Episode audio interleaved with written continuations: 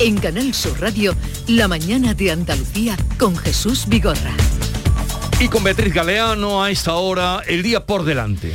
Pues como estabais vosotros mismos hablando, en política andaluza hoy se seguirá tratando de elecciones. Junio va tomando fuerza como fecha para los comicios andaluces. El presidente Juanma Moreno deja abierta esa posibilidad por la situación económica. Hoy hay sesión de control. El presidente se somete a las preguntas de los grupos. Juanma Moreno responderá sobre Doñana, el empleo y la crisis y previsible también en ese debate los grupos sacarán a relucir la posibilidad de un adelanto electoral en junio. Una de las citas del día también hoy en Rabat, Pedro Sánchez se reúne con Mohamed VI para dejar atrás la crisis, pero con incógnitas sobre esta nueva etapa.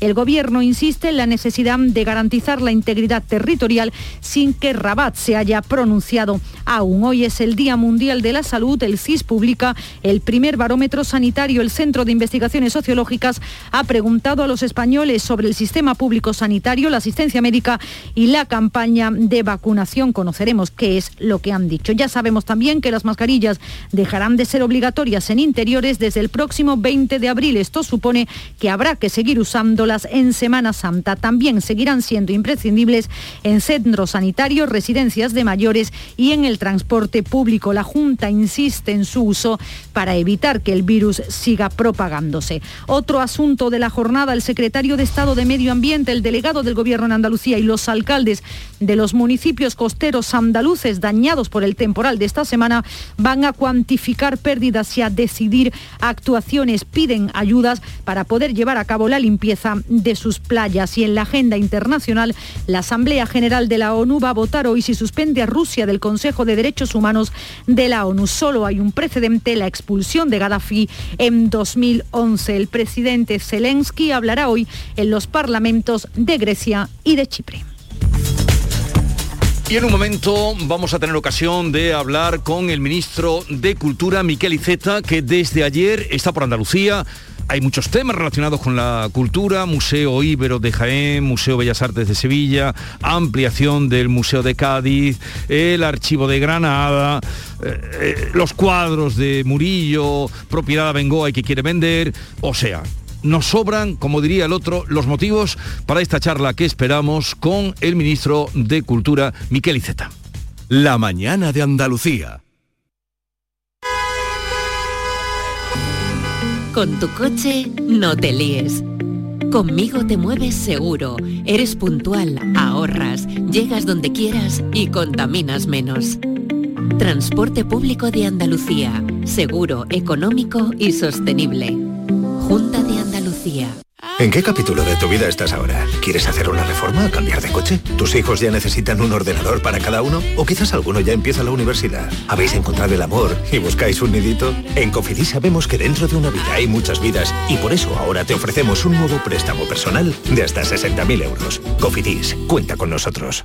Mano de santo limpia la ropa, mano de santo limpiar salón, mano de santo y en la cocina, en el coche, en el watercloak, mano de santo para el hotel, mano de santo para el taller, mano de santo te cuida, mano de santo te alegra la vida, mano de santo, mano de santo, ponte a bailar y no limpies tanto, mano de santo, mano de santo, ponte a bailar y no limpies tanto.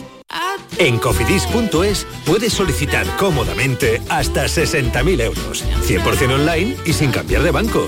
Cofidis, cuenta con nosotros. El mandato, el prendimiento, las moleeras, el descendimiento, las centurias romanas, saetas, calles estrechas y empedradas, silencio, devoción y recogimiento. En Marchena puedes disfrutar de una semana de pasión diferente, declarada de interés turístico nacional. A un paso de aquí está Marchena y su Semana Santa. Ven, conócela, siéntela, vívela. Delegación de Turismo, Ayuntamiento de Marchena. Se acerca a las nueve y media de la mañana y desde hace unos minutos, Berrocar Automóviles te espera en sus instalaciones. Desde Grupo Berrocar te deseamos que tengas un buen día. Transportes Cariño. Trasladamos tu vehículo a cualquier punto de España o Europa con rapidez, seguridad y total garantía. Nuestro secreto, ofrecer a cada cliente un servicio adaptado a sus necesidades, siempre en los plazos establecidos. 958 61 48 99. Transportevehículos.es. Más de 60 años al servicio de nuestros clientes. Porque viajar es soñar, yo quiero soñar contigo. Cierra los ojos, déjate llevar. Solo imagina. una ciudad, una montaña, sobre ella un castillo y en su interior, como si de un cuento se tratara, una gruta con mil y una maravillas. Porque viajar es soñar. Aracena, la ciudad de la Gruta de las Maravillas. En nuestra web y en nuestra app tienes todo lo que necesites saber sobre tu ciudad. Canal Sur Radio Sevilla. El resumen de la jornada con la última hora del deporte, la economía y el análisis lo tienes en el Mirador de Andalucía. De lunes a viernes desde las 7 de la tarde con Natalia Barnés. Quédate en Canal Sur Radio, la radio de Andalucía.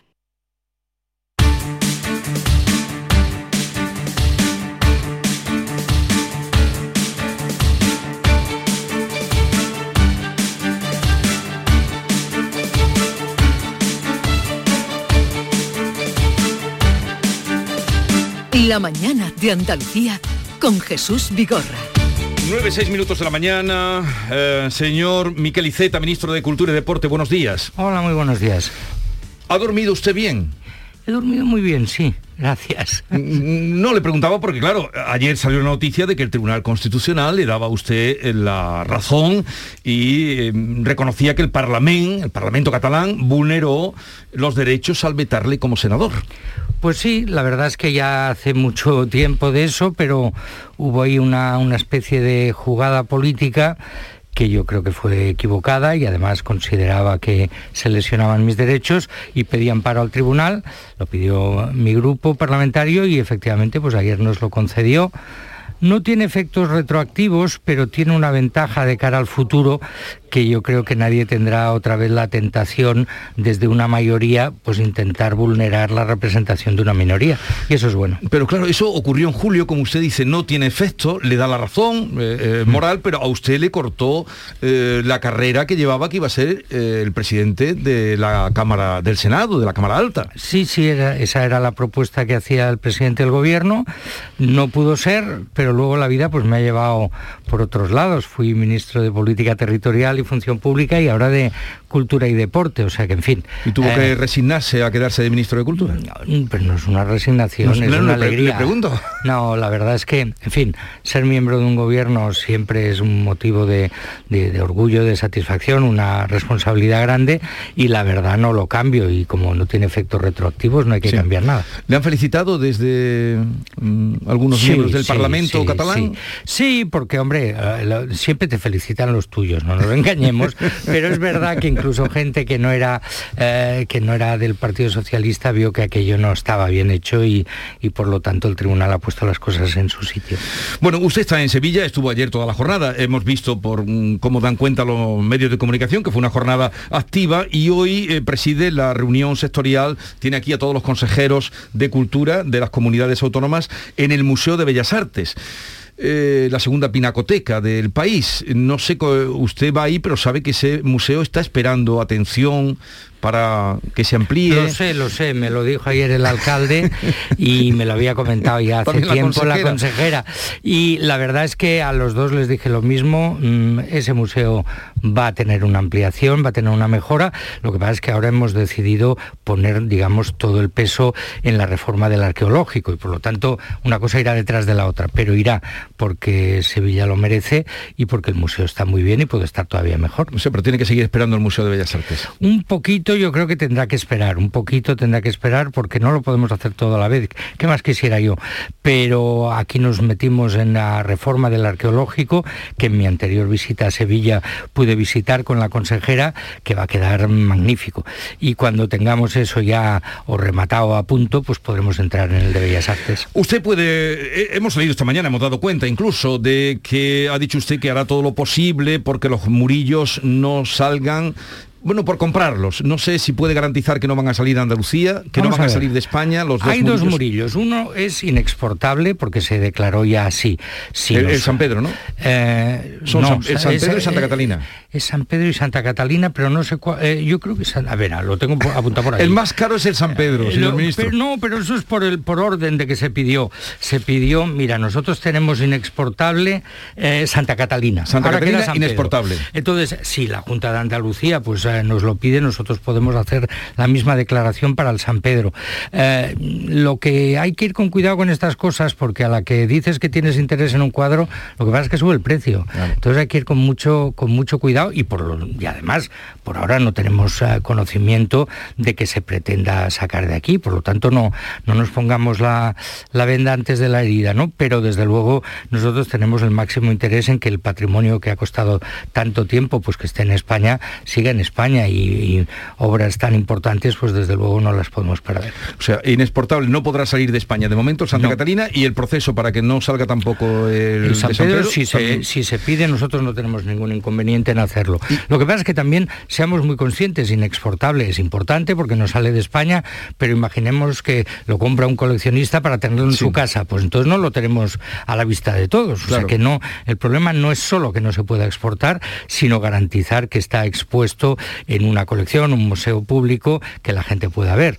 Y por lo tanto mm, no, no está cerrado, por así decir, el expediente, ni mucho menos con una declaración de inexportabilidad. Pero ustedes estarían desde el Ministerio por la posibilidad, optarían para comprarlos. Bueno, vamos a ver, eh, vamos a ver si se ponen en venta, vamos a ver a qué precio. Ya le digo, hablar de estas cosas lo único que produce es inmediatamente eh, eh, una subida y yo gestiono el dinero de todos los ciudadanos y por lo tanto en eso hemos de ser muy, muy cuidadosos. Bueno, pues vamos a dejarlo ahí estar, sabiendo que puede encarecerse el cuadro si le damos muchas vueltas a los medios de comunicación. Carmen Rodríguez Garzón. ¿Qué tal? Buenos días. Muy buenos días. Buenos días, ministro. A mí me gustaría preguntarle, todavía relacionado con, con asuntos de cultura, en el Plan Nacional Anticrisis que se ha aprobado, el plan eh, de impacto, eh, ¿qué se incluye para, para, la cultura, para su departamento? Bueno, eh, metimos dos, dos medidas que tienen su importancia.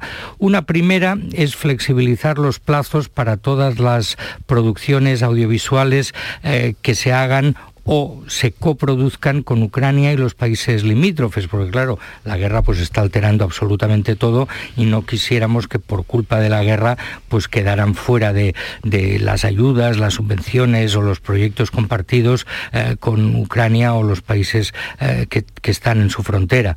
Eso fue una. Y otra que es... Eh, muy importante pero poco conocida.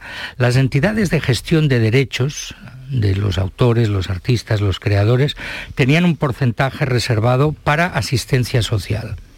Y entonces, a través del Real Decreto, ampliamos, dimos la posibilidad de que ese porcentaje se amplíe. ¿Y qué quiere decir eso? la gente debe saberlo. Muchos de nuestros artistas y creadores están en situaciones económicas muy precarias. Ha habido entidades de gestión de derechos que han tenido que pagar el entierro de, algún artista. Y algunos de ellos, en fin, nos sorprendería. ¿no? Y entonces lo, que hemos dado es la capacidad de que puedan utilizar un porcentaje mayor de sus recursos para ayudar a esos artistas en situación de necesidad.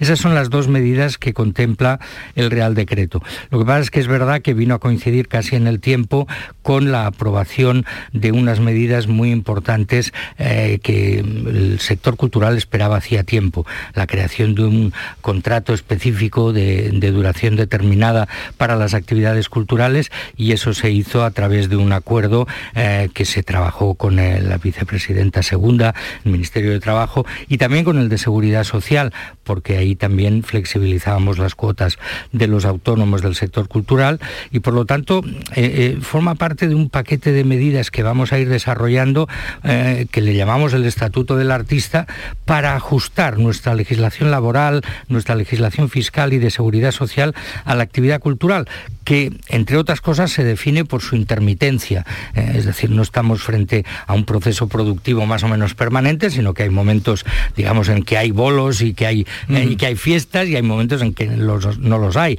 Hay momentos en que un artista está creando y momentos en que está difundiendo el producto de su creación. ¿no? Y entonces intentaremos que todas las leyes tengan en cuenta esa dimensión, digamos, intermitente o no permanente de la creación cultural ministro, dentro del paquete de sanciones que la Unión Europea y también eh, España imponen a Rusia, hay un componente cultural, un veto a los eh, artistas rusos que no condenen la guerra, que estén eh, al lado de Putin. Se han tenido que suspender actividades, exposiciones, actuaciones aquí en España desde que se iniciara la guerra. Mire, yo la primera que nos encontramos fue una cosa, fin, también que yo desconocía, pero es que se iba a celebrar en Moscú una gran exposición de armaduras medievales en la que participaban muchas muchas colecciones europeas y una de las primeras medidas fue suspender esa exposición y pedir que nos devolvieran las obras. En concreto había una armadura de Carlos V que tiene un valor histórico muy importante y la verdad es que se consiguió y, no se celebró la exposición y las obras han vuelto cada una a, a su país de origen.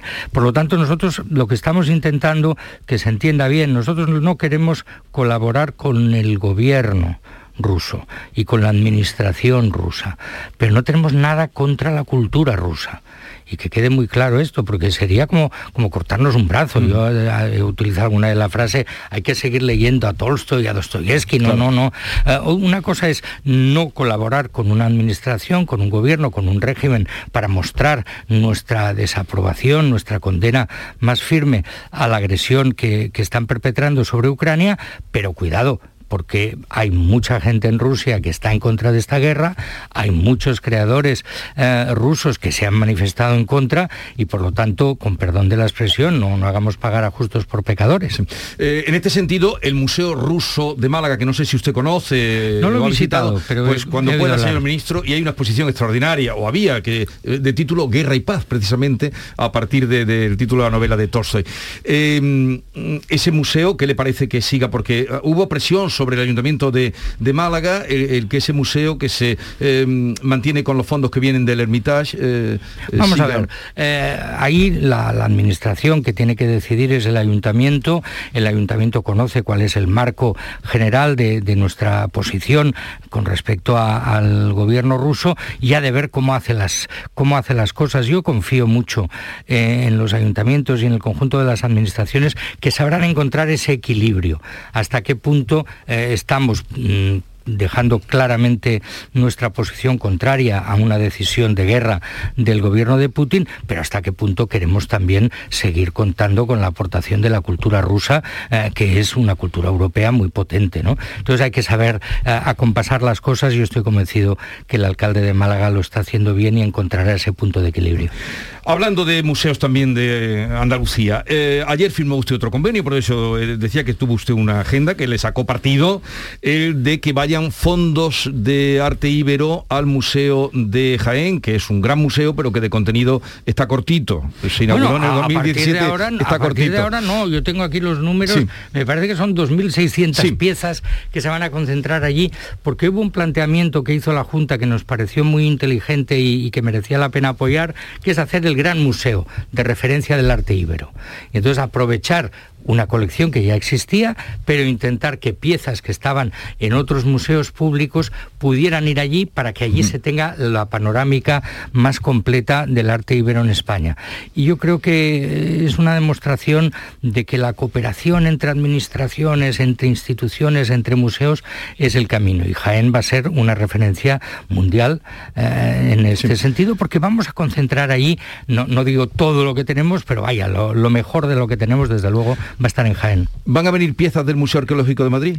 Bueno, van a venir las piezas de arte sí, Ibero? sí, lo que pasa es que hay que ir con cuidado con este tema porque hay algunas piezas que no se pueden mover por su estado de, conservación y para no ponerlas en peligro. Nosotros lo que intentamos es, primero, no, no destruir la unidad de colecciones que ya existen y por lo tanto mm, buscar la mejor manera de que los museos, como Museo Arqueológico Nacional, que lleva el título de nacional, sepan que es de todo los españoles y por lo tanto sus colecciones son de todos. No se pueden exponer permanentemente en todas partes, por lo tanto hay que elegir, pero desde luego si los técnicos indican que una pieza está mejor en un museo de arte ibero como el que vamos a tener en Jaén y que no plantea problemas el movimiento, el desplazamiento de esa pieza, desde luego, ¿por qué no? ¿Y tiene usted fecha para esa reunión de las piezas de arte ibero en Jaén? Vamos a, vamos a empezar de inmediato y vamos a ir haciendo las cosas. Es que también es verdad que los museos a veces tenemos una, una noción un poco estática, ¿no? Como si un museo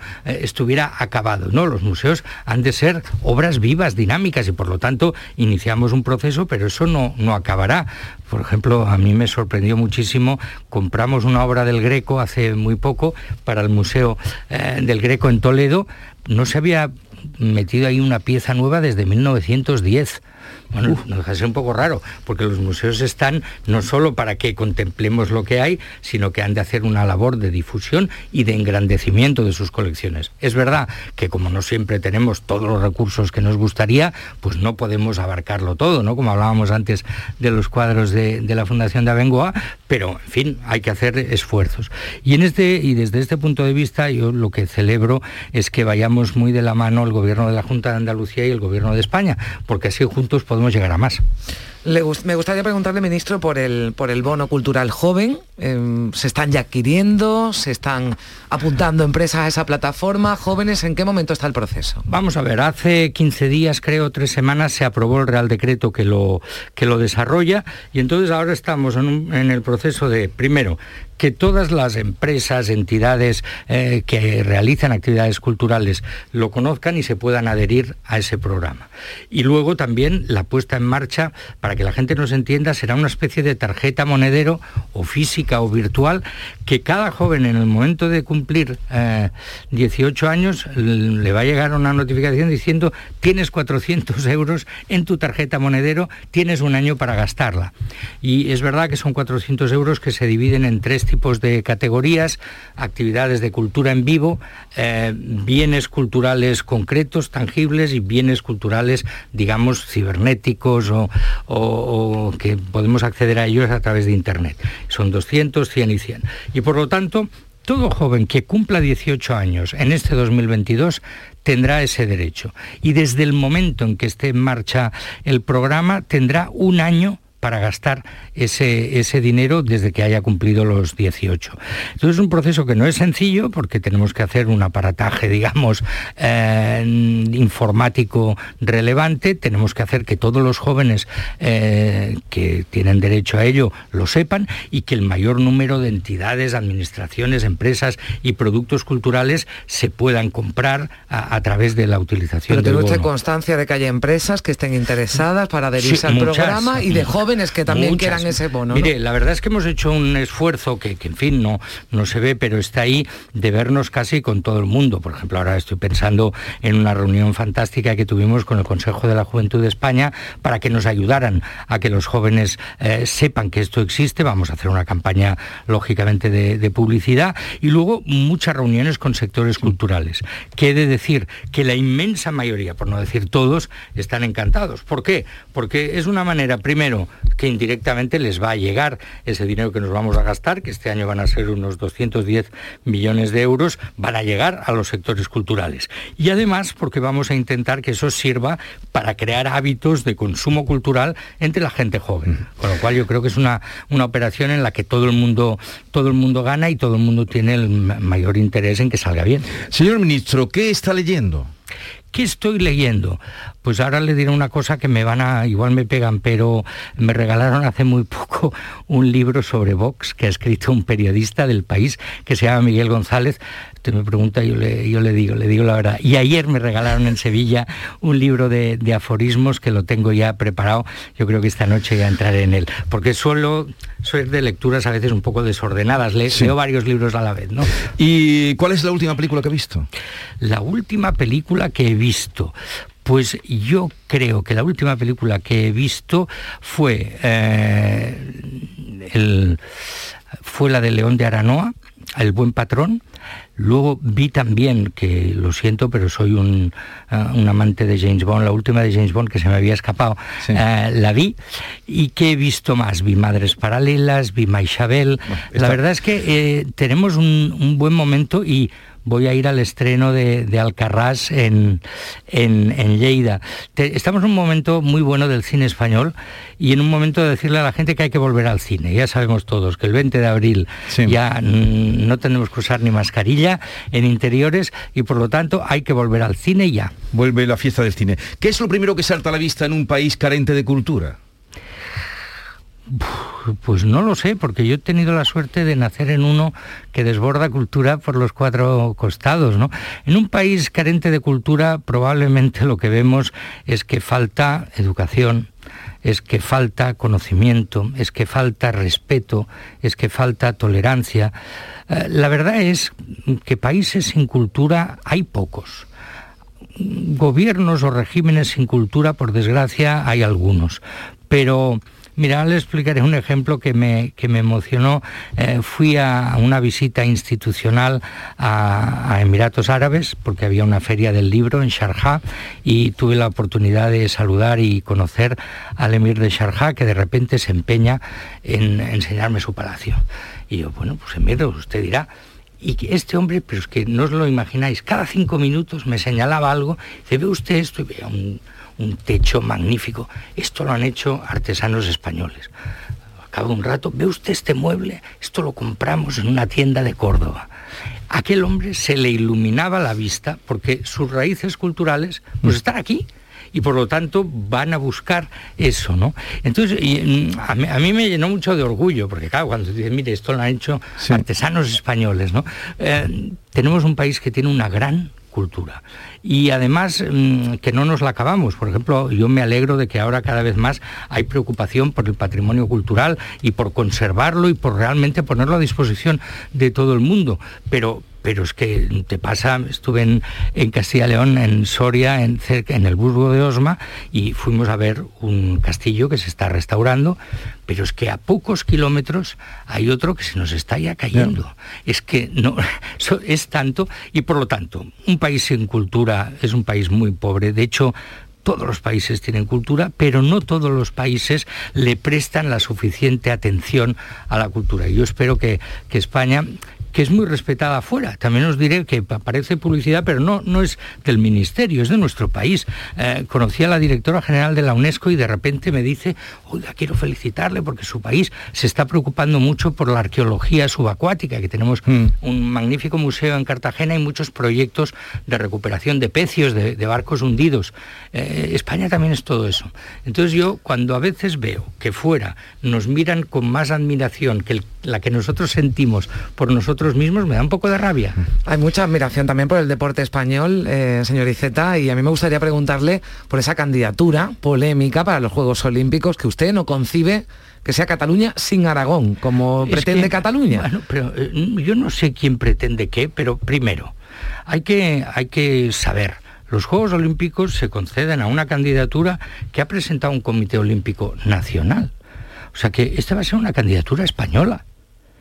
Lo que pasa es que es verdad, estará en el Pirineo y eso quiere decir pues que vamos a contar con Cataluña, que vamos a contar con Aragón, porque el Pirineo, pues en fin, abarca diversas comunidades. Entonces, a mí no se me ocurre que hagamos una candidatura que sea un motivo de pelea. Entre otras cosas, porque si vamos peleados, no nos la van a dar.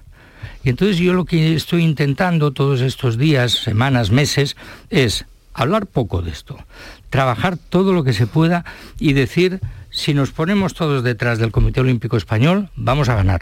¿Por qué? Porque España nunca ha organizado unos Juegos de Invierno. Porque es verdad que fue una iniciativa que surgió desde Barcelona y el nombre de Barcelona en el movimiento olímpico tiene mucho peso por un buen recuerdo de los Juegos del 92 y porque tenemos al hijo de Juan Antonio Samarán eh, trabajando en el Comité Olímpico y tenemos muchas simpatías.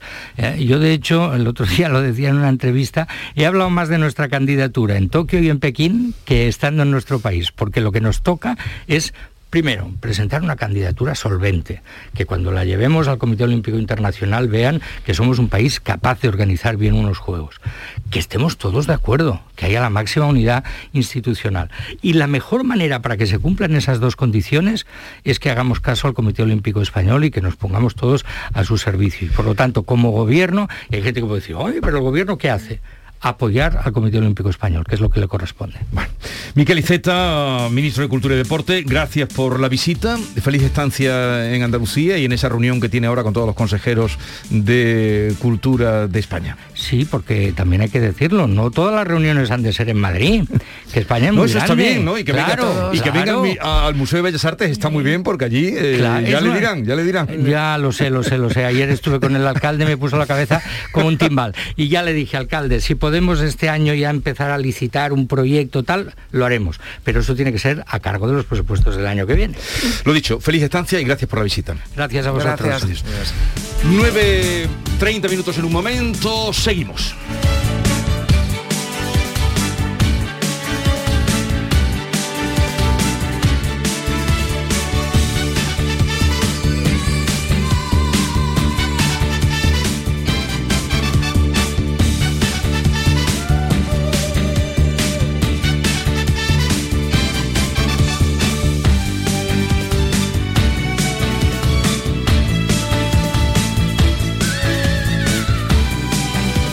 En Canal Sur Radio, La mañana de Andalucía con Jesús Vigorra.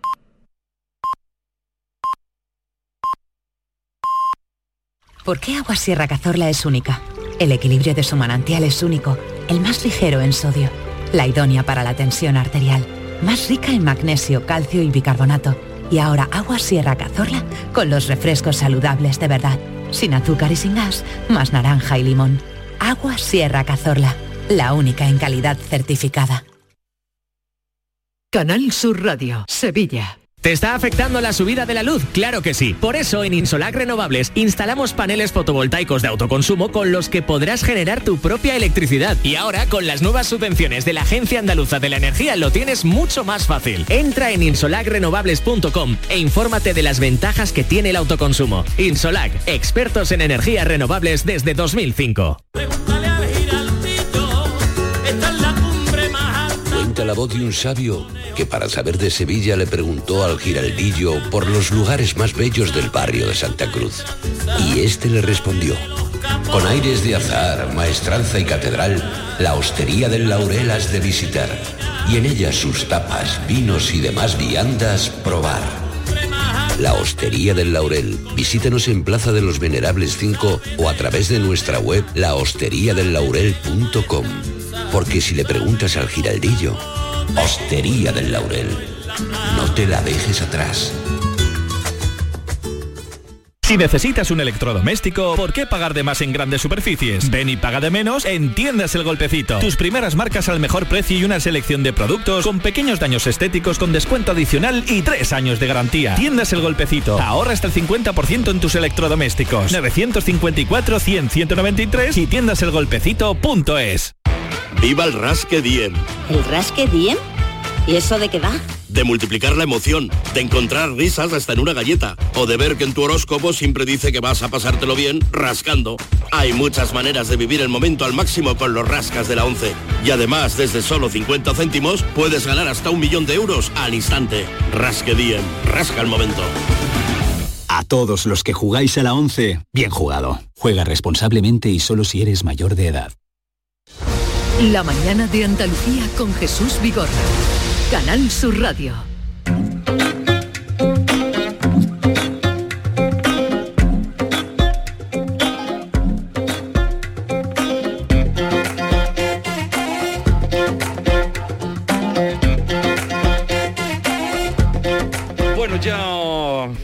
Hemos hablado con el ministro de Cultura, Miquel Iceta, que se va para la reunión que hay hoy en el eh, Bellas Artes de Sevilla, segunda pinacoteca del país, y, espero que allí también eh, le hagan ver ese retraso que lleva este museo eh, esperando su, su momento. Eh, hoy está con nosotros José Carlos Cabrera, es habitual de, de esta casa, colaborador, eh, dirige y presenta el programa Ruta Mediterránea en RAI, de hecho estamos escuchando su sintonía, es consultor de políticas de migración e infancia. José Carlos Cabrera, buenos días. ¿Qué tal? Muy buenos días. Eh, encantado de saludarte. Igualmente, Jesús. La última vez que estuviste aquí, no sé si lo llegaste a decir en la antena y si no, cuando se cerraron los micrófonos, nos llamaste la atención sobre la curiosidad de que este año se juntaban el Ramadán, que es la gran fiesta, como todo el mundo mm, sabe, eh, de los musulmanes, eh, la Pascua judía, el Pesach, ¿no? Y la Semana Santa. Y, y- y eso rara vez eh, sucede. Exactamente, esto es un acontecimiento que solo ocurre entre 24 y 25 años, eh, solo ocurre siempre que pasen eso y es porque el ramadán, eh, pues eh, al ser una fiesta religiosa y va con el año lunar de los musulmanes, pues se adelanta digamos, eh, 11 días eh, todos los años. Entonces, bueno, pues eh, estamos viendo cómo los musulmanes de repente llegan al mes de Ramadán, ese mes de ayuno, pues en partes diferentes de- del año. En, este, en este caso, pues le van cortando pues y se va adelantando un poco al, al año, digamos, eh, gregoriano, al, año eh, solar. Y por eso este año está cayendo en este mes, empezaron el día 3 en Marruecos, el día 3 de abril, y el año que viene, pues, por ejemplo, pues caerá pues a mediados de marzo. En este año, pues curiosamente, pues coincide con la Semana Santa y con el Pesaj, por lo tanto, una ocasión única para hablar de estas tres grandes religiones monoteístas y de este gran momento de todos los creyentes del Mediterráneo. La Pascua judía, ¿cuándo, qué días eh, se celebra o qué? Porque sabemos el Ramadán que son 40 días, ¿no? Sí. la Pascua judía, ¿qué días ocupa exactamente? Bueno, el Ramadán ocupa lo que son el, mes solar del calendario, que son entre 28 y 29 días. Bueno, de, pasado yo de día. Sí, son, un poquito calendario solar. Un poquito menos y por esa circunstancia es por la que recorta, digamos, al año nuestro, que bueno, pues tiene los meses 30 o 31 días.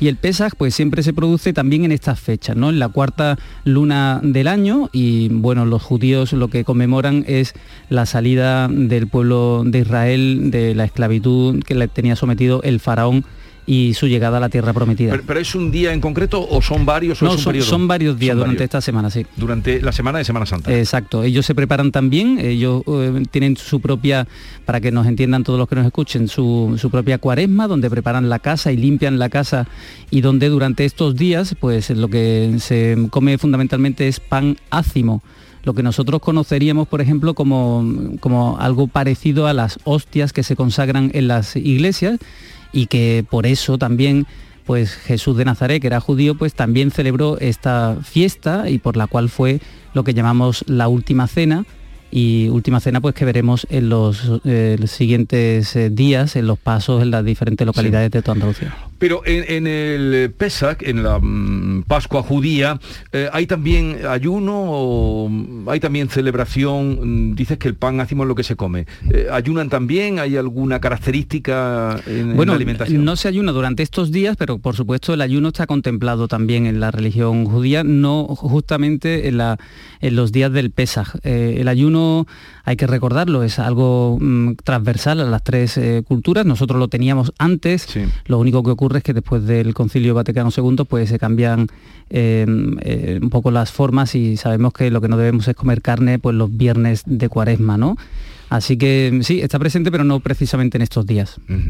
Bueno, eh, esto ocurre cada 24, 25 años. Exacto, más o menos 24, 25 años. Yo creo que un acontecimiento, pues desde el punto de vista intercultural, para que, bueno, miremos que este tipo de celebración tan importante, ¿no? Estoy pensando en el mundo musulmán, que para ellos, eh, pues es una celebración muy especial, un mes eh, para pensar en su religión, para ser mejores y por lo tanto un mes que podríamos nosotros asimilarlo un poquito a nuestras navidades, ¿no? Esas eh, fechas tan especiales. Ese sería el equivalente más o menos. Hoy eh, lo venimos contando en los informativos y ustedes los oyentes ya lo habrán oído, eh, cuando termine el presidente del gobierno, la reunión con Feijóo, se va para Rabat, una visita de este nivel de, Estado no se producía desde hace ya años, 2018, ahora nos dirás también qué significado tiene esa visita, pero que la visita se haga en los días de Ramadán, que es una fiesta tan importante, tan familiar, y que eh, nos han contado va a ser invitado a, a la hora de romper el ayuno, al iftar, que es como se llama, ¿qué significado tiene por parte del gobierno marroquí?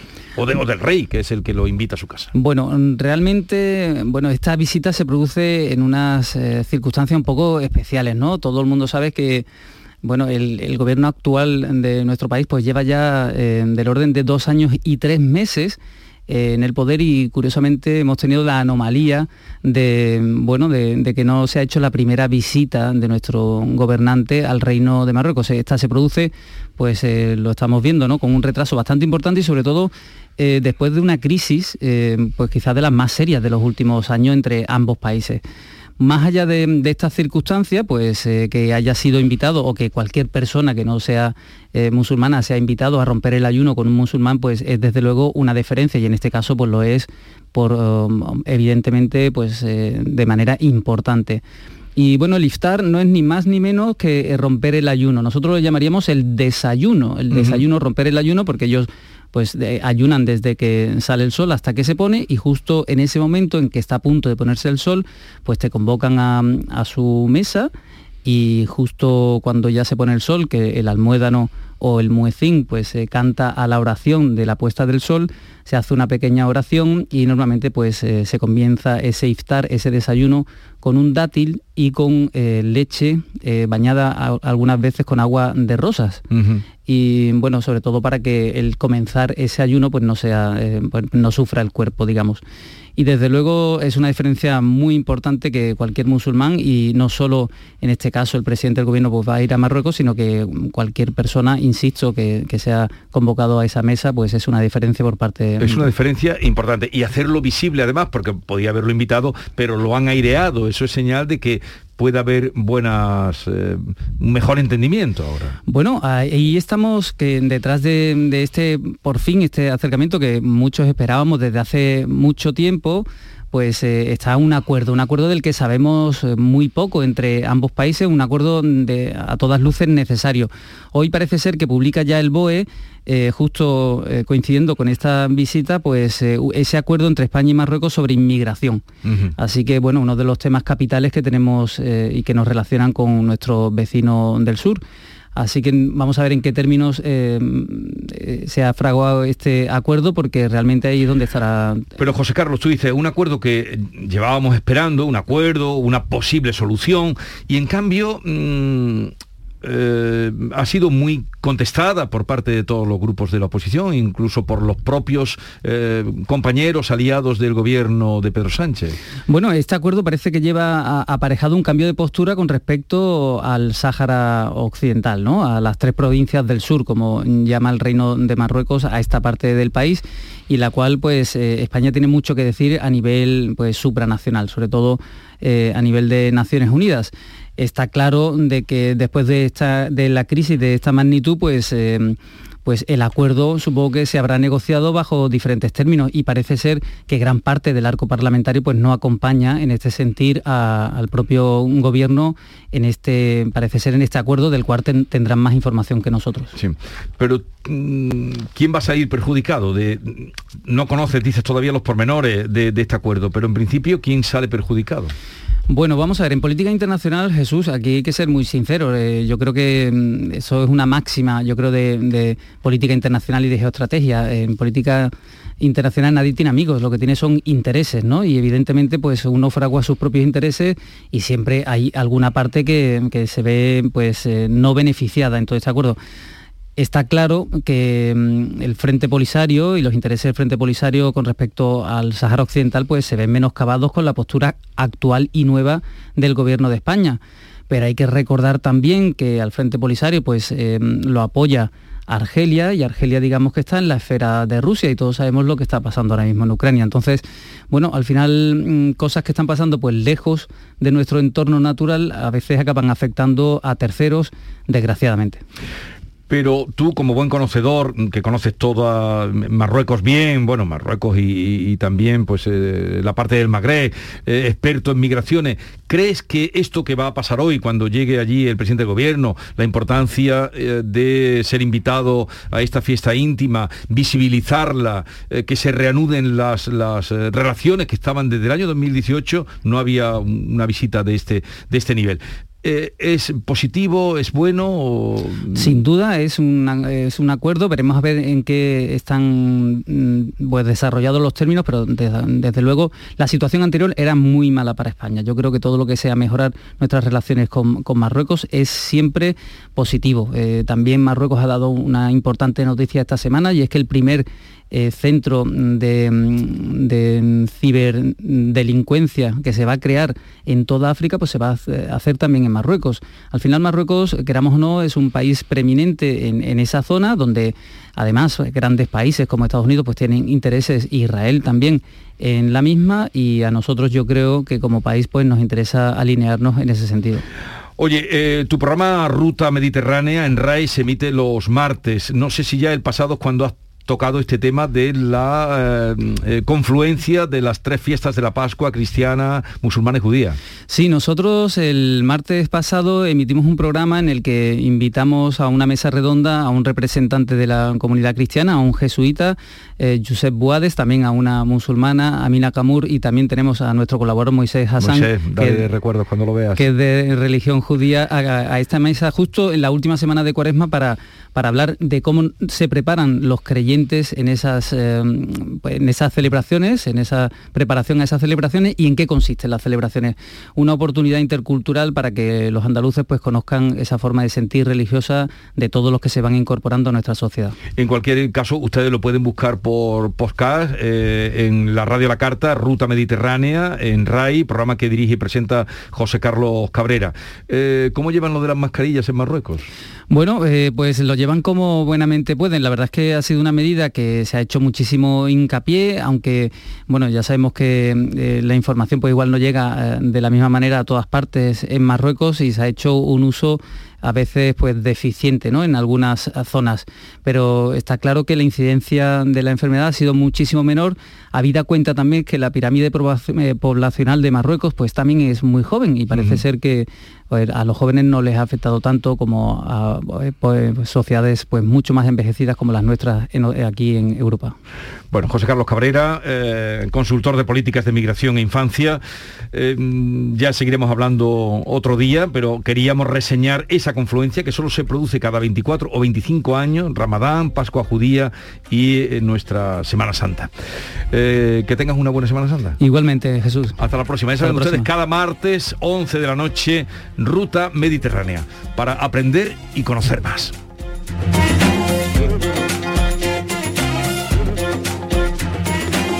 En Canal Sur Radio, por tu salud, responde siempre a tus dudas. Hoy hablamos del colesterol. Se avecinan novedades en los tratamientos y al tiempo vamos a conocer nuevas variantes del colesterol que podrían complicarnos la salud si no nos ajustamos a las recomendaciones. Esta tarde en el programa todo sobre el colesterol con los mejores especialistas que responden a tus preguntas en directo.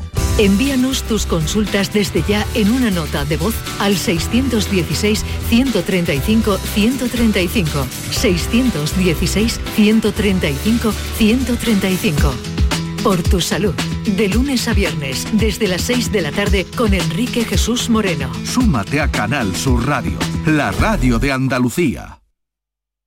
El mandato, el prendimiento, las moleeras, el descendimiento, las centurias romanas, saetas, calles estrechas y empedradas, silencio, devoción y recogimiento. En Marchena puedes disfrutar de una semana de pasión diferente, declarada de interés turístico nacional. A un paso de aquí está Marchena y su Semana Santa. Ven, conócela, siéntela, vívela. Delegación de Turismo, Ayuntamiento de Marchena. Cuenta la voz de un sabio que para saber de Sevilla le preguntó al giraldillo por los lugares más bellos del barrio de Santa Cruz. Y este le respondió, con aires de azar, maestranza y catedral, la hostería del Laurel has de visitar, y en ella sus tapas, vinos y demás viandas probar. La Hostería del Laurel. Visítanos en Plaza de los Venerables 5 o a través de nuestra web lahosteriadellaurel.com. Porque si le preguntas al giraldillo, Hostería del Laurel. No te la dejes atrás. Vuelve el aroma a incienso por las calles. Vuelve la pasión más solemne. Vuelve la esperanza con la luz de los cirios. Vuelven las levantas al cielo de Sevilla. Vuelve el silencio en la madrugada. Vuelve la tradición. Nervión Plaza. 24 años compartiendo contigo la pasión por la Semana Santa. No somos un centro, somos Nervión Plaza. Vive la Semana Santa más nuestra en Supermercados Más y supermercadosmás.com. Hasta el 17 de abril, disfruta del mejor cordero nacional a solo 9,95 euros el kilo, la paletilla o la pierna. Ideal para las recetas más tradicionales y al mejor precio. Esta y miles de ofertas en tus Supermercados Más y supermercadosmás.com. Esta es La Mañana de Andalucía con Jesús Vigorra. Canal Sur Radio. ¿Qué, semana iba a decir? ¿Qué mañana? Qué Qué, mañana, mañana. más atareada, de aquí para allá, cuántas cosas, parar. cuántas voces. Cuántas voces Y ahora la voz dulce de eh, Maite Chacón. Buenos Muchas días. gracias, Jesús. No sé yo cómo estoy hoy. La dulce voz de. Maite Chacón. No sé ¿Qué cómo ando yo de voz. Estupendamente. El día está muy nublado, pero dicen mañanita de niebla, tarde de sol y de paseíto. Sí, Así que Eh, es, esperemos es que... rara porque todo, eh, ya el sol apareció ayer, qué Ayer, alegría. qué, ta- qué tarde, Cuando apareció el sol. qué bonita. Pero yo tuve la misma sensación por que tú. todos no por toda Andalucía se hizo notar Sí, el sol sí. pero claro con esa vinimos pero hay una niebla una, Una bruma me decía Pepe Landi desde Cádiz que había ido como si fuera a tientas hasta ¿no? la radio o sea que no es solo en la cartuja donde nosotros estamos sino que por más lugares hay esa niebla que cuando se despeje eh, nos traerá sol Seguro, seguro que esta tarde va a ser agradable. Oye. Ayer, ayer yo tuve esa sensación como de por fin tocamos la primavera, ¿eh? cuando salió el sol y hizo una tarde preciosa. adelantamos contenidos Sí, pues mira, el, como el próximo día 20 vamos a dar otro paso hacia la normalidad con la retirada de las mascarillas que van a dejar de ser obligatorias en interiores. Ya durante toda la mañana lo venimos contando, pero hoy eh, también nos queremos centrar en qué va a pasar en, los trabajos, Jesús.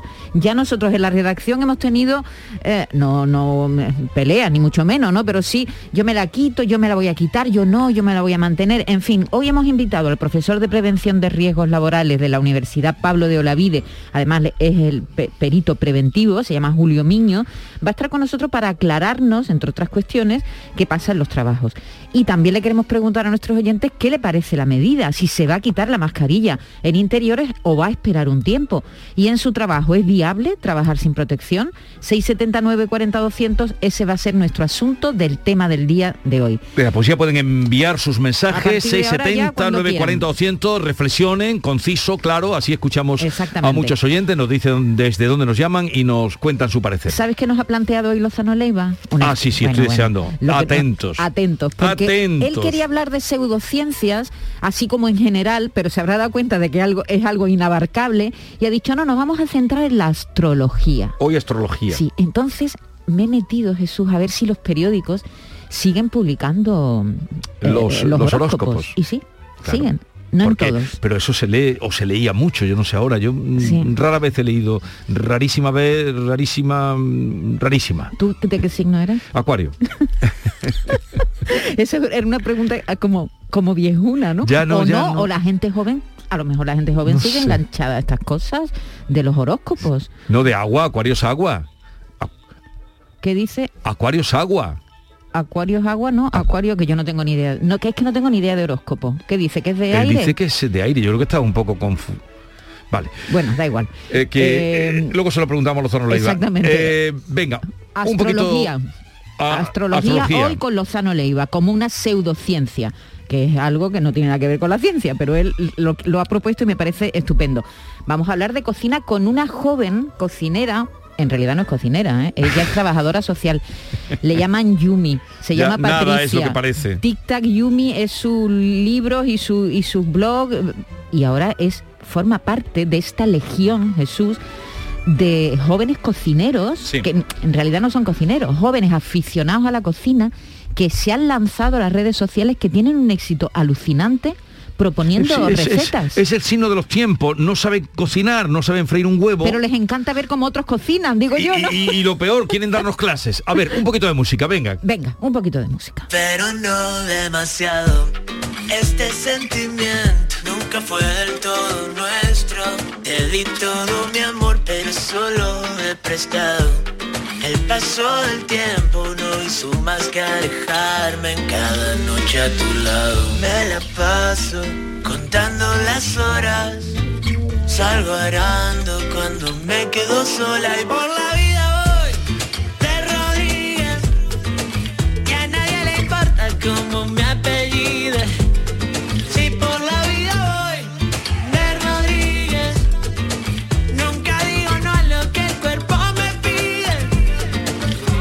llama Maximiliano Calvo y lanza de Rodríguez un tema con ritmo brasileño, compuesto por él mismo, con la colaboración de Carlos Ares, su producción musical también, y hoy nos va a hablar de este tema.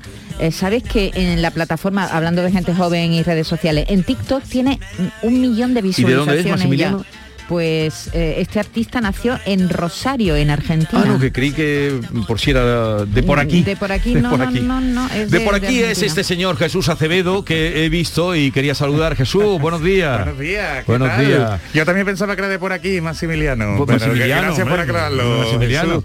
¿Qué tal estás? De maravilla, a puertas de Semana Santa. Y, y a estas aunque- horas te has confundido. ¿Y- Porque No, no me he ¿Y confundido, esa mira. bolsa que traes Os ahí? traigo aquí unas cositas. ¿Te has confundido tú No de- he confundido en de nada. día o qué? Nada, nada. Os traigo torrijas. Torrijas. De las monjas clarisas, ¿eh? Sí. de la calle Águila, de mi barrio, de la Florida, que tienen también, que renovar ¿no? el convento Sí. y entonces pues hay que comprarle Bueno, torrijas. pestiños, Ah, ¿qué, pinta tiene Y esto? eso, pero esta ha sido idea ha tuya o, de- o de quién ha sido Eso idea? es de mi madre, que es la detallista. es la Eso, de- detallista de la Lola, familia. ¿no? De tu madre, Exactamente, Lola. De Lola Acevedo. Lola, ah, Ah, muchísimas gracias porque Hombre, vamos a dar cuenta. Me quedaban dos galletas hoy para desayunar, así es pues que me, me- me parece Estaba- que tu madre me haya... tieso, ¿no?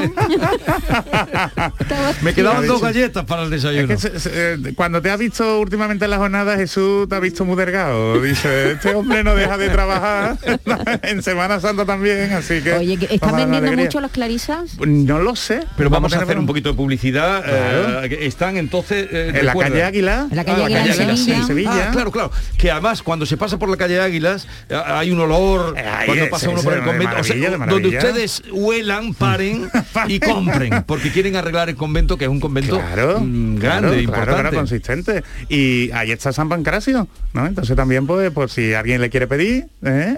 Ahí se le pide para buscar trabajo, ¿no? Yo no lo sé. ¿A quién? la verdad que- A San Pancracio. A San Pancracio, ¿no? San Pancracio sí, Sí, trabajo. trabajo, ¿no? trabajo, sí, sí, trabajo. Entonces que el paro, el paro, aunque parece que está un poquito mejor, ¿no? Pues vamos a, a pedirle también. Así que Oye, ¿y la familia Yuyo cómo estáis todos? pues la verdad es que muy bien. Os mencionamos mucho por la por la noche, ¿eh? Y pero disfrutando mucho antes de, de Semana Santa. Y tú sabes, con Yuyu, tú ya el, el lunes por la mañana te, te ríes. Yo me río todas las noches. No, no, con Eh. Yuyu siempre. Y contigo, y contigo, además tu risa es muy contagiosa. Y mamá está bien. Está de maravilla, está de maravilla, por suerte. Así que deseando la Semana Santa, deseando pasear y, Y, y darle nada, un y beso que muy grande a tu madre. Le- ¿Vamos a dar buena cuenta ahora en el boletín o, esperamos No, Jesús? no, ¿Cómo yo lo- ya te he dicho, lo- me quedaban dos mm, pequeñas napolitanas, no de las grandes que teníamos cuando éramos chicos. Cuando eras chico, sí que estaban buenas, ¿eh? Unas pequeñitas que me, ha re- me había regalado Charo, que Charo eh, Padilla, y, y- y hoy tenía dos, dice, mañana te traeré más. Eh, Ese ha sido mi desayuno, Me dicen pero los compañeros que le metamos mano en barbeito. Eh, pues nada, de maravilla. Aquí hay más, ¿eh? Aquí hay más. Así Oye, que Jesús, que muchísimas gracias por el detalle, ¿eh? Vosotros. Dale un por beso a tu estar- madre muy grande. Por estar pendiente del cañón todos los días. Y a ustedes, si pueden colaborar, ya saben que las clarisas están haciendo eh, dulces de Semana Santa, pestiños que tienen una pinta extraordinaria, para y torrijas para reparar eh, su convento. Que hay que hacer dulces Hay ya para hacer- comprar ladrillo. ¿eh? Hasta luego, Jesús. Adiós. Mañana será Viernes de Dolores. Luego vendrá Sábado de Pasión y el domingo será Domingo de Ramos. García Barbeito recuerda y recrea esta celebración tan arraigada en Andalucía que, mm, como decía el otro día un guiri, nadie puede quedar eh, indemne si ha vivido la Semana Santa en Andalucía. Querido Antonio, te escuchamos. Muy buenos días, querido Jesús Vigorra, perversos de las veras de la pasión. Se muevan como se muevan, todos van a donde mismo. Los pasos del andaluz andan el viejo camino que anduvieron sus abuelos durante siglos y siglos. Una virgen y una cruz como principales símbolos y la razón principal, pasión y muerte de Cristo. Después, la resurrección. Túnicas, sandalias, cirios, pasos, tronos, mantos, flores, crucificados, cautivos, discípulos, dolorosa, calvario, claveles, lirios. Está temblando en el sur el Evangelio más íntimo. En las páginas del aire Andalucía lo ha escrito. Pero aunque van las imágenes, llanto, sangre, espinas, gritos, explicando el padecer, el sur, a modo de alivio, va poniendo la belleza, la justeza, el equilibrio. Es un paño de Verónica, es un cirineo auxilio. Los cielos de Andalucía se hacen túnica de abrigo y la cal se hace pañuelo para el llanto y el olivo árbol de principio y fin en la pasión que te digo. Tiemblan los aires del sur, son vísperas del delirio. Todos los pasos caminan al final, al mismo sitio, donde las vírgenes lloran y donde agonizan Cristos.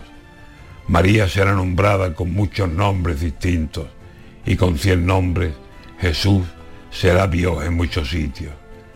Ya tiembla abril en el sur con impaciencia de niño.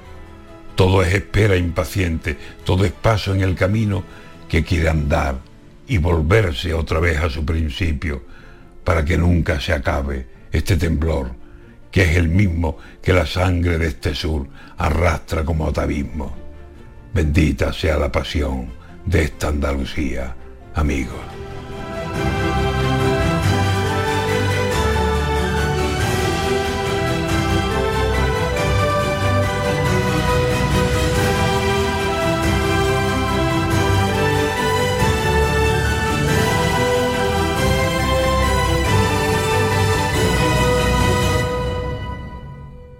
La gente que más madruga y que está viajando, estudiando y trabajando está con Charo Padilla. En la mañana de Andalucía, el Club de los Primeros, como siempre, desde las 5 de la mañana. La mañana de Andalucía, el Club de los Primeros de Canal Sur Radio con Charo Padilla. De lunes a viernes, desde las 5 de la mañana. Quédate en Canal Sur Radio. La radio de Andalucía.